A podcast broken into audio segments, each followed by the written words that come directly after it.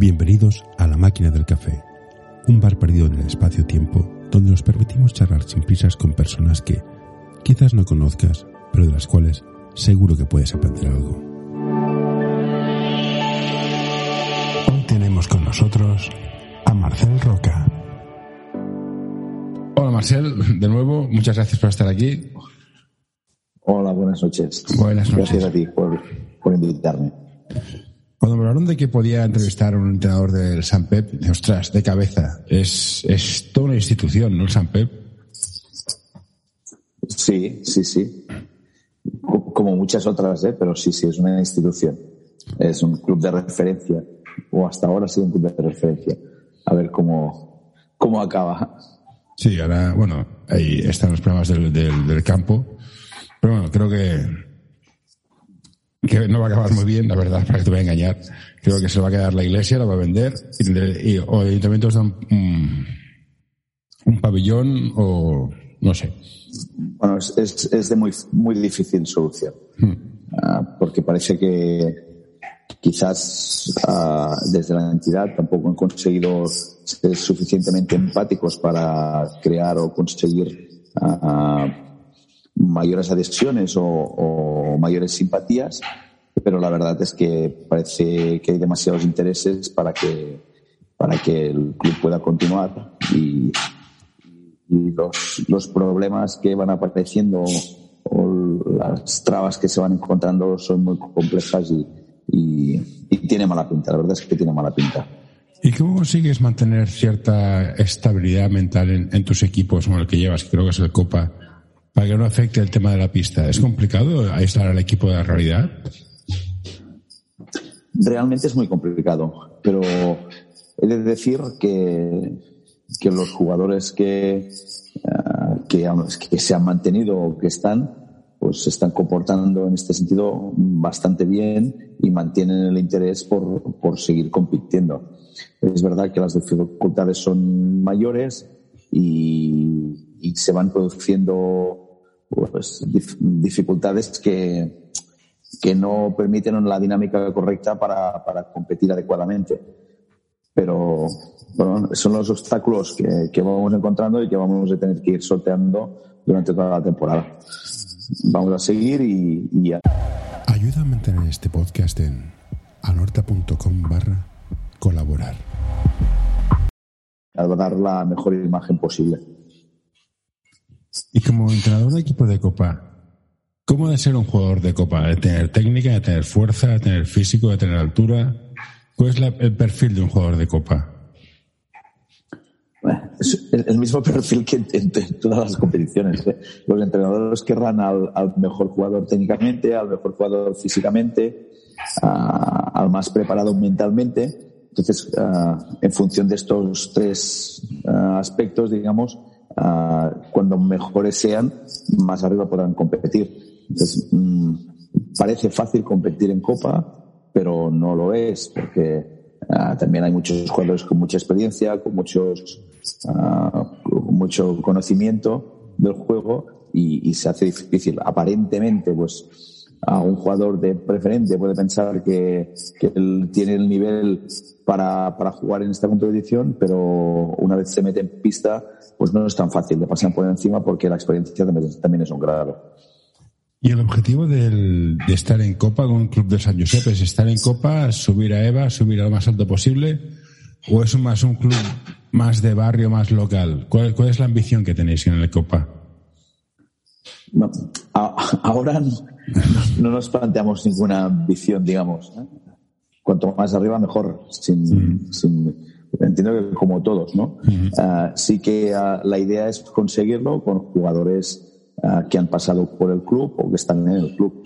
De hecho, mm, de los de los jugadores que, que están actualmente, pues estamos con, con dos jugadores de 2000 que ya que cubrieron eh, etapas cadetes y juniors, con jugadores de 2001 que también cubrieron etapas cadetes y juniors. O sea, ya estamos con gente joven y con gente ah, con gente que ha pasado por el club. El veterano, digamos, que tenemos, el único veterano o el más veterano que tenemos, es un jugador que también ha jugado muchas temporadas en el club, ¿no?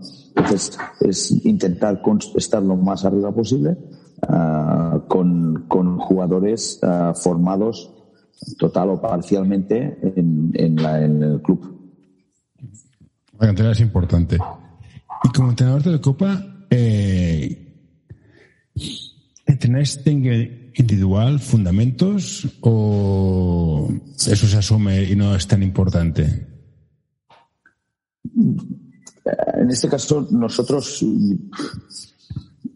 mezclamos la, la técnica y la táctica individual y, a mí me gusta intentar uh, mantenerla al menos en algunos momentos de, cada semana, ¿no? Uh, bueno, en los ejercicios de, bueno, en diferentes ejercicios que se pueden aplicar, pues lo hacemos, lo hacemos. De hecho, en el entrenamiento que tenemos más largo, pues tenemos que es de hora y media, tenemos destinada semanalmente media hora como mínimo a realizar actividades, bueno, a realizar ejercicios uh, de técnica individual. ¿Qué crees que es importante? O, entiendo que crees que es importante que la técnica individual se practicar siempre, más o menos, pero nunca dejarla de lado. No, nunca, siempre hay que, que mantener el interés por, por, hacer las cosas un poquito mejor. Y, y, y, solo con trabajo físico no se consigue. Entonces hay que, hay que repetir, repetir, repetir y, si podemos incorporar cosas, pues incorporarlas. La verdad es que también el, el tiempo del que se dispone pues no es suficiente para poder hacer eso, ¿no? Pero bueno, todos los grandes equipos también destinan, y los equipos profesionales, en el momento que pueden, ellos tienen más tiempo y pueden destinar horas a, a, trabajar con situaciones técnicas, ¿no? Y en un senior, ¿eres un entrenador que marca tú la, marcas tú la jugada, como puede ser hacia el Duske Ivanovic, que marcaba la jugada directamente él, o dejas que tu equipo decida qué jugada es más interesante de hacer? Depende de los momentos. Es verdad que, que algunos partidos he sido menos intervencionista e incluso los jugadores me han, me han solicitado que fuera más intervencionista. Bueno, depende de los momentos, pero, pero muchas veces uh, dejo la elección al jugador. Uh, intento, además, además ahora no tanto, digamos, pero durante muchos, muchas etapas de formación ha sido un juego completamente por conceptos, con, por lo, con lo cual mm, no podía dirigir mucho. Era ir jugando y que, y que los jugadores fueran tomando las decisiones. Y a partir de ahí, pues, comentarlas para bien y para mal. ¿Eres partidario de corregirlas? ¿Eres partidario de corregir en privado y felicitar en público o depende del contexto? De todo. De todo en todo momento. Mm, uh, es que eh, el, digamos que es, y a veces yo soy, y, en formación, ¿eh? Uh, cuando son más jóvenes, digamos, la inmediatez es muy importante. eh, si tú hablas con un jugador del lunes de un partido jugado el sábado, ya no se acuerda, no se acuerda de nada. Y la, es igual que el juego, es acción-reacción, pues uh, aunque te puedas equivocar, ¿eh? lo importante es reconocer que, luego lo has hecho bien o que luego te, o que te has equivocado, pero, pero, ir gestionando tanto en público como en privado. Eh, y como filosofía de juego eres más, si puedes escoger, ¿eh? mágicamente, quiero coger eh, jugar con pibos dominantes, con héroes tiradores o con bases estilo Michael Jordan que lo hacen de todo. La respuesta me la imagino, es el con todos, pero ¿Qué tipo de juego es el que más te gusta a ti? ¿A correr, a tirar, a jugar balones dentro? A mí con los, uh, con los mejores jugadores. Porque los mejores jugadores te, te, adaptas. Si tuviera la suerte de tener un jugador alto uh, con muy buenas condiciones, uh, pues aprovecharíamos ese jugador alto. Es verdad que a mí me gusta pues un ritmo alto,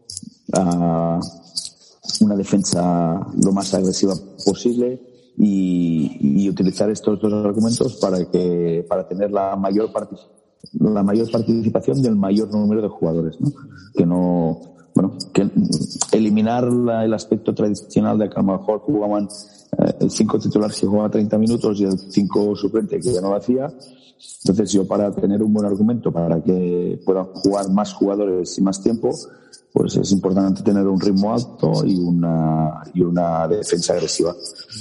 Y correr, correr, correr. ¿no? Entonces, eh, es el juego tradicional también de, de Badalona, ¿no? Entonces, mm, pues, eh, me gusta. Sí, sí, debo reconocer que, que, me gusta. Aunque pierda, aunque muchas veces pierda el control como entrenador, ¿eh? No, pero todos, todos los entrenadores que he hablado, a todos les gusta el concepto defender y correr. Supongo que sí. Más bonito. Una época se puso de moda el básquet control, que era realmente aburrido, pero veo que ahora vuelve el defender y correr, o, nunca se fue, no lo sé. Bueno, yo creo que alguna gente nunca lo han perdido. Mm, lo que pasa que, bueno, sí que es verdad, la reducción a 24 segundos pues ha favorecido a que, a que sea un ritmo más alto, aunque no te puedas entretener. Entonces, mm, bueno, es lo que se hace, ¿no? Uh, pero si me pongo a analizar uh, los 35 años de trayectoria, digamos, pues di diría que filosóficamente no he cambiado desde los 16 a los 51. El criterio sí se puede, ¿no? Eh, se mantiene. ¿no? Tú has estado también en, en formación. Sí, básicamente. ¿Qué, qué es formación? ¿Qué tal? ¿Cómo es ser entrenador de formación? Bueno, yo muchas veces he hablado de, de distingo el, el, entrenador que trabaja para los jugadores y el entrenador que trabaja, que se aprovecha de los jugadores, ¿no? De alguna manera. Entonces, el entrenador de formación siempre está pensando única o casi exclusivamente en el jugador. Uh, es, es en hacer aquello que lo puede hacer mejor jugador y mejor persona. Otra, otra cosa sería que los métodos fueran los más adecuados o, que, como todos, pues hemos ido aprendiendo y hemos ido mejorando a medida que vamos teniendo experiencias, ¿no? A medida que nos vamos formando también, vamos uh, recibiendo más información. Pero la clave es estar centrado en el desarrollo del jugador, más allá de los resultados y, y, y de las medallas que, o, o de los de los elogios que puedes recibir. ¿no? Lo importante es que el jugador juegue, eh, le, le, guste este deporte, se enamore de este deporte y que cada día haga un poquito mejor. ¿Y hay algún método mágico o rutina especial para formar jugadores? Después de tanto tiempo entrenando, dirás, mira, pues para un niño de 10 años es esto, para otro es esto, para otro es esto. ¿Hay una rutina o tú vas cambiando tu rutina en función de vas aprendiendo y de cómo es el niño? Yo, de hecho, creo que soy muy diferente de, de lo que hacía hace 15 años, ya no te digo pues 30, ¿no? Uh, yo creo que no hay unas rutinas, porque tienes que ir adaptando a, sobre todo a la sociedad, a las circunstancias. Uh, pues no es lo mismo cómo se entrenaba hace 30 años o cómo se entrena ahora, no mismo los medios que tenías en ese momento que con los que tienes ahora y, y todo es diferente, ¿no? Entonces, mmm, no hay una rutina, te vas adaptando y, y sí que es verdad que, que hay una base, pues que es, esa, es centrarse en el jugador y, y, para mí la segunda, digamos, es la, la, la exigencia, independientemente del, del club en el que estés cómo transmitir la pasión por el baloncesto y la exigencia para jugarlo cada vez mejor. Eh, ¿Crees que es importante divertirse jugando al baloncesto? Supongo. Disfrutarlo. Sí, pero llámalo, llámalo como... disfrut... y es que y yo a veces no tengo encuñadas frases, digamos, que, que forman parte ya de, de, de mi manera de pensar, ¿no? Uh, se trata de disfrutar esforzándose, disfrutar trabajando. La gente confunde uh, el, el, divertirse con hacer lo que le dé la gana, mm. de la manera que le dé la gana, y, y, eso no es. O sea, hay que, hay que salir de un entreno cansado, hay que salir de un entreno uh, satisfecho del esfuerzo realizado y, y, del intento por haberlo hecho un poquito mejor, ¿no? Y, y eso es disfrutarlo. Sí, Si disfrutarlo es que te permitan uh, pues no esforzarte a hacer las cosas de cualquier manera, pues eso no, no es, no es la manera, no es la manera. Hay que, hay que disfrutar de hacer las cosas bien hechas y de esforzarse. La exigencia y la autoexigencia es muy importante en el deporte o en la vida y en el básquet. Es fundamental para mí. Yo creo que es fundamental. Uh, entendiendo uh, sin, sin, sin, llegar a, es decir, no sé cómo explicarte, pues es, es la clave de que las cosas salgan bien.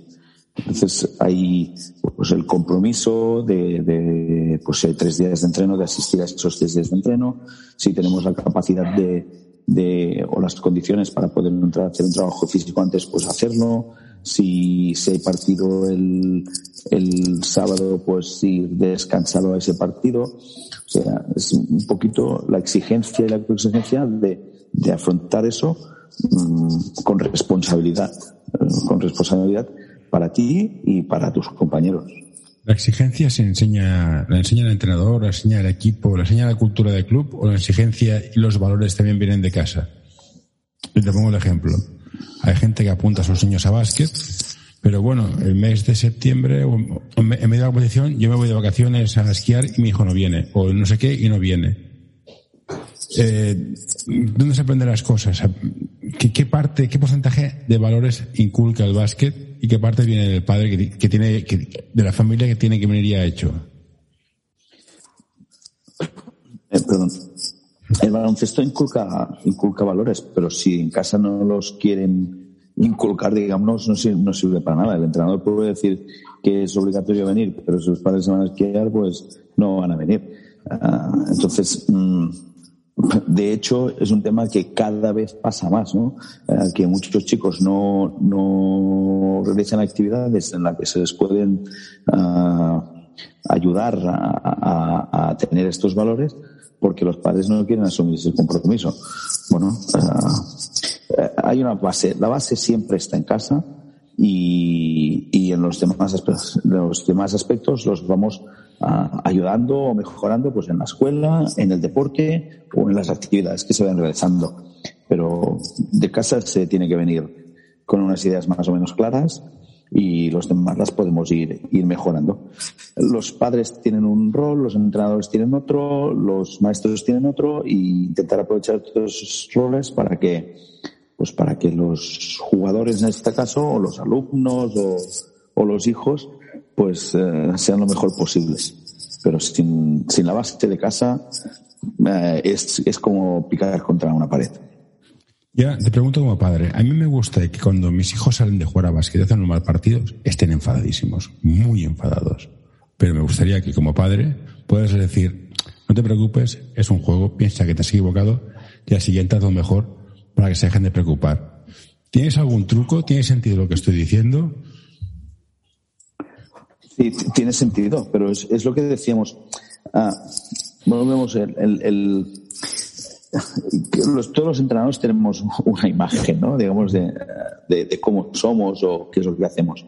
Entonces, mi, mi, grado de exigencia, siempre he dicho que mi grado de exigencia de la línea para adentro, digamos, dentro del campo, ha sido muy elevado. Pero cuando se ha acabado el partido, se ha acabado, ya hemos hecho todo lo que tenemos que hacer y ya está. Vamos a quitarle importancia y si, si nos hemos esforzado al máximo, uh, bien y si hemos ganado, mejor. Pero si no, no pasa nada, ¿no? Entonces, uh, hay que saber distinguir, pues, que, que, no han salido bien las cosas y que, ¿qué hay que hacer? Pues el próximo entreno, pues, estar al 100%, concentrarse y, y trabajar para que, pues, no se vuelvan a cometer errores, porque vivimos en un mundo cargado de errores. Sí, de acuerdo. Entonces, hay que ir, bueno, así, pues ha salido un partido, pues uh, vamos a hacer lo que sea físicamente, técnicamente o, o psicológicamente para que esto mmm, no vuelva a pasar o, o, pase las menos veces posible. Uh -huh. Y para eso, pues también es importante centrarse en el, en el esfuerzo, ¿no? Yo tengo algunas situaciones familiares que, que, que amigos de mis familiares, al saber que yo era entrenador, pues me preguntaban, uh, ¿qué, ¿y qué piensa tu, tu cuñado de esto, ¿no? ¿O qué piensa tú, no, de eso? ¿Y qué le pregunta a tu hijo que juega baloncesto? Y le pregunta si se lo ha pasado bien. No si ha ganado o si ha perdido, si se lo ha pasado bien. Y segundo, siempre pregunto si se, se ha esforzado.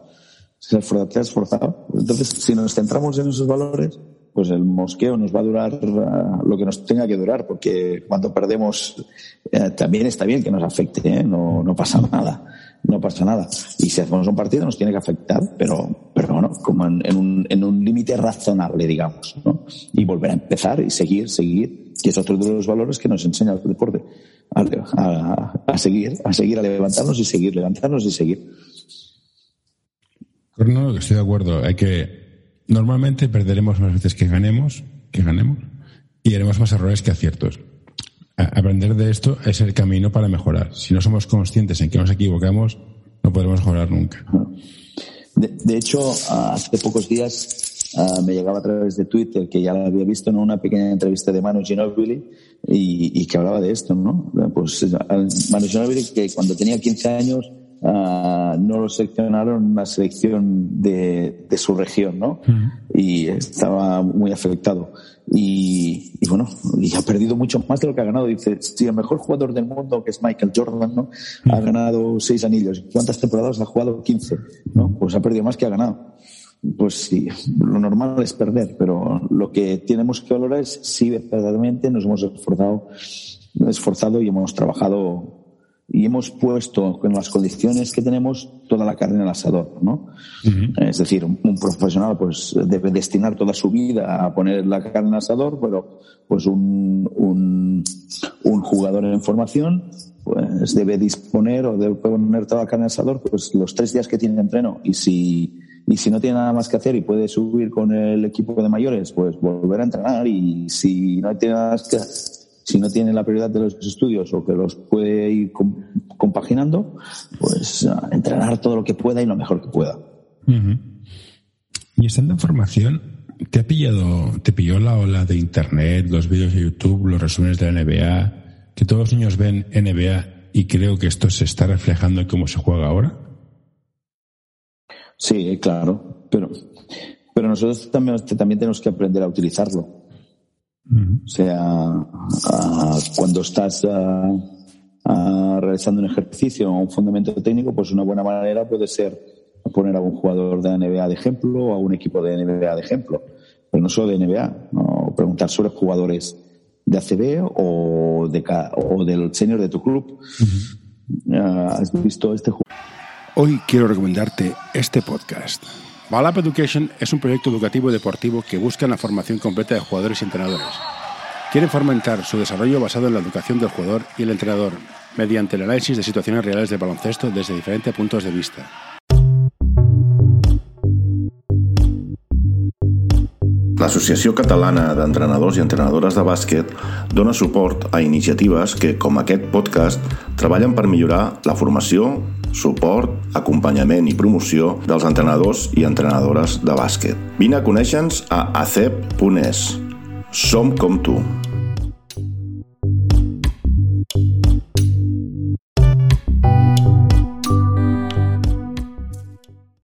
jugador y has visto qué hace. ¿Y qué hace este jugador? Pues a ver si aprendes a hacer esto como él. ¿no? Bueno, eh, el mundo ha cambiado, hay mucha información y hay muchos uh, medios. Entonces, uh, si se utilizan en positivo, pues pueden ser, pueden ser buenos, digamos. Eso es el típico programa, ¿no? De si la televisión educa o, o como, como, lo llaman, como si, o atonta, ¿no? Pues depende de cómo la mires y cómo la utilices. Claro, si no es lo mismo ver Cosmos de Michael deGrasse que ver eh, otro programa, por decir algo. Claro, claro. Entonces, en función de cómo la utilices, pues, bueno, es verdad que ahora tienen muchísima información.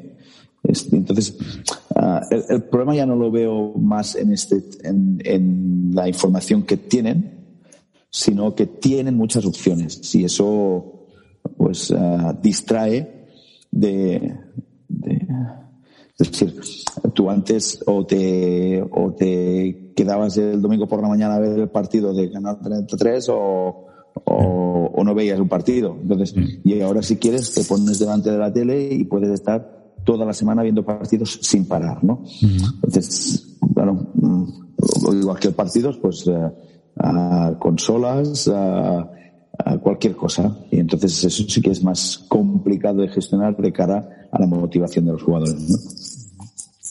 Bueno, y creo que también lo que también tiene un problema es que ves los resúmenes y no entiendes todo el partido cómo ha funcionado. Que a veces solo ves las 20 canastas que ha metido y no has visto ha tirado 40 o que te pierdes información viendo solo el resumen. O, o, o, cómo ha defendido o... Sí. sí, sí.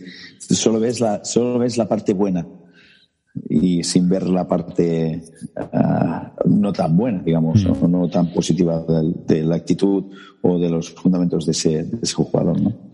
Y como decías, ah, todos tenemos acceso a muchísima información. Yo soy muy fan de que todo el mundo tenga acceso a información. Mi preocupación es que no todo el mundo esté preparado para entender la información. Y te digo porque a las selecciones de la CB o de la Federación Catalana de Básquet ves estadísticas, ves minutos, ves puntos y en formación creo que se valora mucho más los puntos que el resto de características del juego que no se cuentan. Y muchos padres y niños van he metido 10 puntos, he metido 15 puntos, dejando de lado al chico que ha metido 4 o 3, pero es el que te ha cogido el rebote, que te ha hecho asistencia. ¿Tienes algún tipo de opinión respecto a esta información que está bien, pero que quizás no sabemos leer? Es que lo que pasa es que es la información fácil de cuantificar y, de seguir. Entonces es la que se traslada. Eh, entonces está en, en nuestras manos intentar que desde los entrenadores o de los padres más mm, moderados, digamos, pues seamos capaces de decirles, sí, sí, pero cuántos te han metido, o cuántas asistencias has, has dado, ¿no? O, o, si de verdad te has esforzado, o si tu rival la ha notado, bueno, trasladarlo a, a otros, a otros aspectos del juego. Y, bueno, intentarlo al menos eso va a ser inevitable que, sigan llegando esta información fácilmente cuantificable, digamos. Entonces, ahora como comentabas de la NBA, ¿no? Pues que tenemos el resumen, tenemos tantos puntos, tantos, tantos rebotes, tantas asistencias, ¿no? Sin tener en cuenta que a lo mejor ese jugador ha jugado solo o que sus compañeros no lo aguantan y ya no, ni, nadie defiende allí porque, porque no lo aguantan, ¿no? Entonces, bueno, uh, si, si no somos capaces de, de, sí, sí, eso está muy bien, pero ¿y esto otro? ¿Qué tal? Pues va a ser difícil que, que sea un crecimiento integral, ¿no? Digamos, completo. Pero esto es, es, es lo que hay, digamos, y nos tenemos que adaptar. Sobre todo en formación, sobre todo son preministerios que son pequeñitos, ¿eres partidario de hablar con los padres, explicarles, mira, este año vamos a hacer esto, esperamos esto y cuando estés en las gradas aplaudir y no critiquéis a nadie o te dejan los niños y que los padres están en un sitio y tú estás en otro? Bueno, depende de a ver, si, si, si la dinámica no es la de acompañar a tu hijo, permitir que hijo o hija, permitir que se lo pase bien, que siga deseando volver a entrenar y a jugar y comportante correctamente, solo animando y sin, criticar ni, ni, ni insultar como a veces pasa, pues, uh, te, pues si, si, eso, si eso ya funciona de entrada, pues no hace falta hacer nada. Pero si no funciona, hay que hablarlo y hay que, y hay que mejorarlo. Y hay que mejorarlo. Sobre todo desde la experiencia para intentar que, bueno, que, que estas cosas no pasen porque no sirven para nada y no ayudan a la formación de, los niños. El otro día estoy viendo entrenar a un chico que me gusta mucho como entrenador y me, parece buenísimo. Y tenía un jugador que era, un par de jugadores, pero uno especialmente que es buenísimo. Entonces lo veías votar, se derrotaba todo el equipo y metía ganasta. El problema es que había uno solo siempre y nunca se la pasaba. No se la pasaba porque si se la pasaba, fallaba. ¿Cómo corregimos esto de plan? Diciéndole, es que has de pasarle la pelota, aunque falle porque es tu equipo. O, oye, no, juégatela tú solo. ¿Cuál es, la, ¿cuál es el, elemento didáctico que hemos de darle a este niño? Bueno, para mí, uh, que esto es un deporte de equipo. Y en el deporte de equipo, uh, si quieres jugar solo, apúntate a un deporte individual. Y en el deporte de equipo hay que conseguir que todos participen, porque si todos suman, vamos a ser mejores que si solo suma uno, que al final, como se van a centrar en este uno, tampoco va a sumar lo que debería. Entonces, bueno, pues uh, insistir. Yo he tenido la suerte de entrenar a grandísimos jugadores y esto es un tema que, que, que sí, que lo hemos trabajado. Sí, sí, tú puedes, bueno, pero es estar solo, ¿no? Pues hay que dársela y, y confiar en que la meta. Y si no, y si no la mete, pues coges el rebote y lo volveremos a intentar. Es otro tipo de trabajo. O recuperas otra pelota, otra pelota y lo volvemos a intentar. Pero lo intentamos todos juntos, porque tú sin ellos uh, no eres nadie en un deporte de equipo. De hecho, esto es uno de los temas que, que salen los libros ¿no? de, de, de, Phil Jackson en relación a los Chicago Bulls de, de, Michael Jordan. Hasta que Michael Jordan no comprendió que solo no podía ganar títulos, pues no, no. Y cuando consiguió comprender eso, aunque no tuviera una magnífica relación personal con sus compañeros, pues está tan defendido que le da el balón a, a su compañero que mete la última canasta. Y, y, consiguen ganar la NBA, ¿no?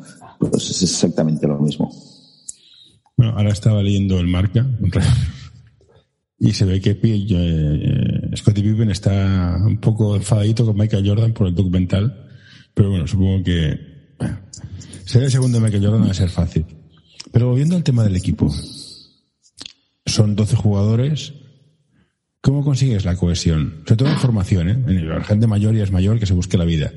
Con, cariño me refiero, pero los niños pequeños, ¿cómo haces que, hagas, que hagan equipo? Porque es cuando más diferencias hay cuando son pequeñitos. Hasta que se equilibra un poco, pasan dos, tres años largos, que hay mucho gap entre unos y otros. Ya, pero yo creo que uh, valorándolos a todos, uh, trabajando, trabajando para todos, lo que decía, es decir, lo que decía antes, si hay entrenadores que trabajan para los jugadores, uh -huh y otros entrenadores que a lo mejor uh, se aprovechan de, los, de algunos jugadores. ¿Qué quiere decir? Que a lo mejor tienen dos, tres jugadores muy buenos y solo están por estos tres o cuatro jugadores muy buenos porque si estos jugadores suben, ellos subirán, ¿no? Entonces, mmm, no, la prioridad debe ser todos, desde el mejor hasta el peor. Y si el peor cada día es un poquito mejor, hará que el mejor también lo sea.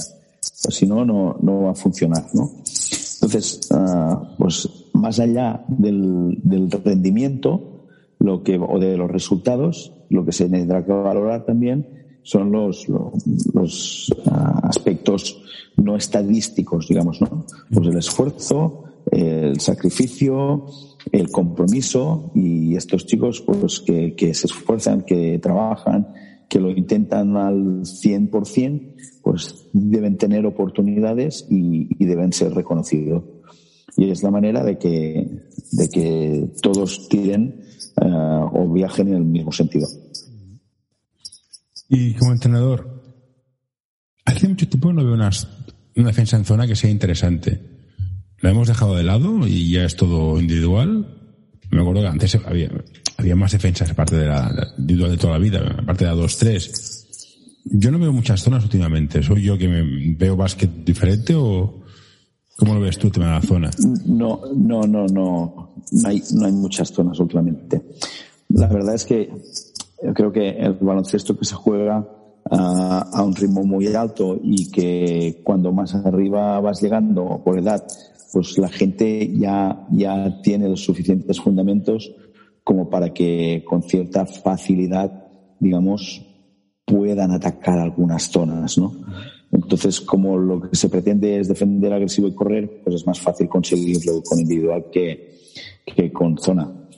Y el juego de adultos, pues es mayoritariamente eh, en individual. Y sí que trasladamos lo, lo que vemos. Si tú, si miras a CB o NBA, no hay zonas. No, no, no hay zonas. Porque, pero... porque si le pones una zona a mucha gente van a meter canastas desde casa cada dos por tres. Pero porque las meten de muy lejos. Pero una Entonces, zona forma, no sé. Bueno, eso sí que hay más, ya. Situaciones individuales y zonas presionantes sí que hay. Uh, pero bueno, zonas, zonas clásicas de cerraditos, no, pues no sé, cuando, cuando se ve que el rival no tiene, no tiene nivel para anotar, ¿no? Entonces, no sé si ayuda. No, Estamos todos bastante, convenci bastante convencidos de que de cada resultado ah, puede ser positivo, pero de cara a la formación del jugador, pues propios y rivales, pues no, no lo será tanto. No, estoy de acuerdo que estas épocas se corren una, una zona cerradita no suele ser buena idea, porque eh, cualquier, cualquiera te mete un mínimo un 30-32% de tiro de 3 y te hace un 7. Estoy de acuerdo con esto. y además, además no, quizás se pueden hacer más, ¿eh? Yo no, no es que esté en, no esté, no es que esté en contra, ¿eh? no, no, no lo juzgo, digamos. Pero si se está trabajando uh, pues, uh, la técnica individual o el uno contra uno o la toma de decisiones, pues parece como si fuera más uh, adecuado desarrollarlo en individual. Entonces tú lo haces durante toda la semana y también lo haces el fin de semana. No, era, era, mi duda de, recurso táctico para defender, que no lo veía mucho, pero me parece muy bien que cada cual defienda como mejor le vaya para su equipo, faltaría más. Sí, sí, se ve en situaciones puntuales, digamos. ¿Y qué le dirías a un chico que te dice, es que a mí me gusta entrenar? ¿Qué consejo le darías? Empieza de segundo, sácate el título, espérate a tener 16 años. ¿Qué, ruta le, recomendarías? ¿Entrenar en tu colegio, luego vente a un club grande, un club pequeño? Ruta, ruta en concreto ninguna, digamos. La, aprovecha las, si te gusta entrenar, ponte a entrenar y aprovecha las oportunidades que se te, que se te, que te aparezcan. Digamos, eso sí, uh, fórmate, aprovecha y sácate los títulos y, y ve viendo a mucha gente entrenar a ver lo que hacen. No solo los de los mayores, no solo los profesionales, sino pues otros entrenadores de tu club o entrenadores de referencia, a gente bueno que tenga cierto nivel y, sea reconocida y, de ahí ir aprendiendo y entrenar, entrenar, entrenar. Si, uh, pues al equipo que te permitan, uh, si puedes ser ayudante de un de otro entrenador, pues otras experiencias, ir sumando experiencias que te van aportando conocimiento y y cerca, bueno, ir aprendiendo un poquito más, un poquito más. Y, y las experiencias son las que pues enfrentarte o encontrarte pues con una reunión de padres siendo joven, gestionar un equipo de jugadores uh, siendo joven y, y, ir creciendo, superando estos obstáculos y, y, ya está. Una vez alguien me dijo que de los jugadores de básquet muy pocos llegan a vivir de esto. Pero entrenadores menos entrenadores menos. ¿Es tan dura la competencia o no, se, no se plantea? Bueno, no es que, yo creo que no es que sea dura la competencia, es que eh, el, el, baloncesto está económicamente mal, digamos, y hay muy pocos sitios para muchísima gente. es decir, uh, es, es uh, a veces o no, es, es hay uh, películas americanas, ¿no? Sobre entrenadores ya no de baloncesto, sino de fútbol americano, de béisbol, uh, que están en una, en una high school y, y son profesionales, viven del, del baloncesto, ¿no? esto aquí es impensable. Esto aquí es impensable. Entonces, la estructura deportiva no permite o no valora uh, poder entrenar. Uh, incluso, yo sé, ¿no? La, la NBA, si la, la NBA uh, en un equipo profesional, ¿cuántos asistentes tienen? Y, y, cuántos trabajan. Yo sé que la, Estados Unidos es muy grande, ¿eh? pero no quisiera saber lo que cobra algún ayudante de ACB. Un poco. ¿no? Y, es, poco. y, está, y está en, en la ACB. Mm, entonces, claro, hay pocos sitios para mucha gente que le gustaría hacer eso. No, no existen las plazas universitarias, no existen las plazas de, de, high school, todo esto no existe. Entonces, es el, el, que, el que solo hace esto, algunos viven y muchos mal viven. Uh -huh. Por eso te comentaba, porque hay tan pocos que el 95% lo hacen porque les encanta el baloncesto y enseñar y, y ver cosas. Es un, es un, un trabajo duro, porque al final es un equipo mal, un equipo mal es el primero, en caer. Estás siempre formándote, vas año a año. ¿Qué, qué, qué tiene para que te enganche tanto el baloncesto? Como entrenador, ¿eh? No, como jugador ya lo sé, pues como entrenador. Primero que nos gusta y que nos gusta tanto queremos que a otros les guste. Entonces, es, es, eh, ah, es digamos, lo que decía, ¿no? Otras frases, ¿no? Digamos que el baloncesto es, es mi droga, ¿no? eh, y, es, y esa droga, pues la, necesitas seguirla, seguirla consumiendo por lo que es lo que te gusta. Entonces, uh, aunque tengas algunos momentos malos, pues el hecho de poder ayudar a jugadores y ver que cada día lo hacen un poquito mejor y ver cómo crecen como personas, pues también te, es, es, es el, el pago que recibes, ¿no? Aunque, aunque a veces, pues, mm, no, pues con unos padres no tengas buena relación, con un jugador tengas problemas, ¿eh? Pero es el pago que recibes y ya, ya te, te sientes mal pagado, pero es suficiente gratificación como para continuar metido en el mundo, en el mundo del baloncesto. Y ya para finalizar, una pregunta para mí, a ver si consigo hacértela bien. ¿Has tenido la ocasión de conseguir el máximo de un jugador? Y el máximo no significa sea el mejor, sino a lo mejor es el peor de todo el equipo, pero le has sacado el máximo y él ha llegado al máximo. ¿Has visto llegar a alguien a su máximo? En, en el momento en el que, a ver, claro, su máximo, es decir, en, en ese momento. En ese momento, sí, sí claro. En, en, ese momento, yo creo que sí, que de algunos sí. ¿Y qué se siente? A ser, ser brutal, ¿no? La sensación. Bueno, es un espectáculo. Es, es, un espectáculo, claro, claro. Pues eso, eso es lo que, que, te llena, ¿no? Cuando consigues que preparas algo, funcionas algo, el chico se ha esforzado y, y, y le sale un partido redondo o una acción uh, ¿no? que no le salía y la que se ha entrenado esa semana y de golpe le sale en el partido o la aplica en el partido, pues eso es un, es un subidón de adrenalina eh, importante y de felicidad, ¿no? Sí, sí. Por suerte, por suerte he vivido situaciones de estas. Esa, esa, Pero yo creo que, que es, es, son momentos muy chulos. Pero bueno, yo creo que muchos entrenadores han conseguido situaciones de sí, pues no, vaya, vaya, vaya, vaya programa, espero que sí. Y sí, la, sí, sí. En la última pregunta, llevo aquí, te llevo aquí atrapado un, casi una hora. ¿Por qué el San Josep? Y no, si te voy a llevar a mi hijo a jugar a básquet, ¿por qué el San Josep y no el Badalonés, el San, San Andrés Nazaret o, o la Peña? ¿Qué tiene el San Pep?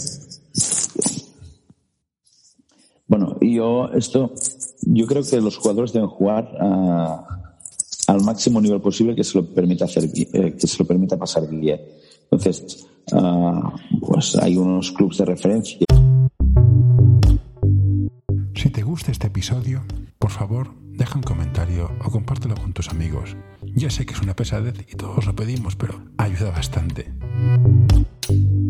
que tienen un nivel el más alto posible, como sería Barça, Peña o Manresa, y después están otros clubes, entre los que yo creo que está San Josep. Entonces, cuanto mayor es el nivel, pues uh, mayor son los posibles premios, digamos, a nivel de competición, a nivel de resultados, ¿no? Entonces, si quieres jugar a máximo nivel, pues tendrás que ir a los equipos donde tus compañeras tengan a máximo nivel y que jueguen la competición de máximo nivel. Entonces, mmm, hay que ir a estos equipos. Y tú tener el nivel, que esta es otra, que a veces nos olvidamos que, que, que tú también has de tener claro. el nivel. Sí, sí. El, el, el, tiempo dará que quitar las razones, en el sentido de si, si puedes mantenerte o no puedes o, o, o, debes mejorar mucho más para poder para poder estar en clubes de este, pues, de este y, nivel. Y uno, uno, una pregunta más.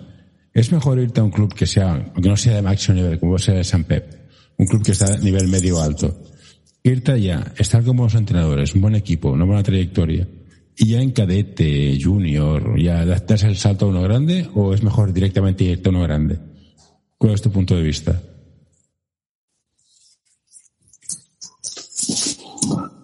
Uh, a ver, siempre, siempre depende.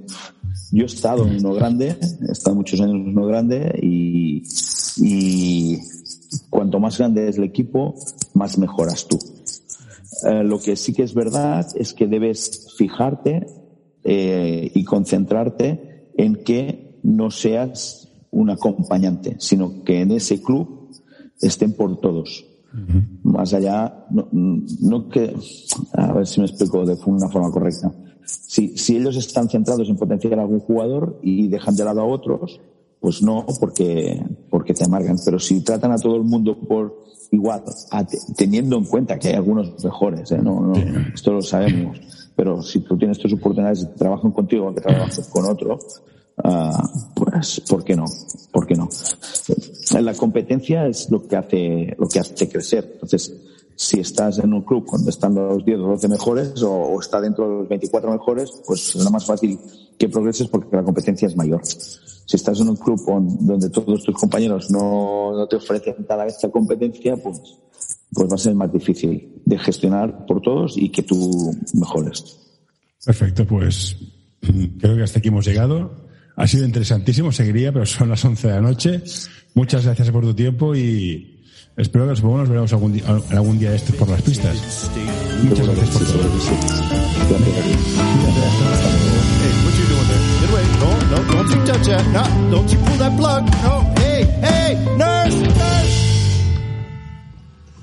Uh, all right, I'm done.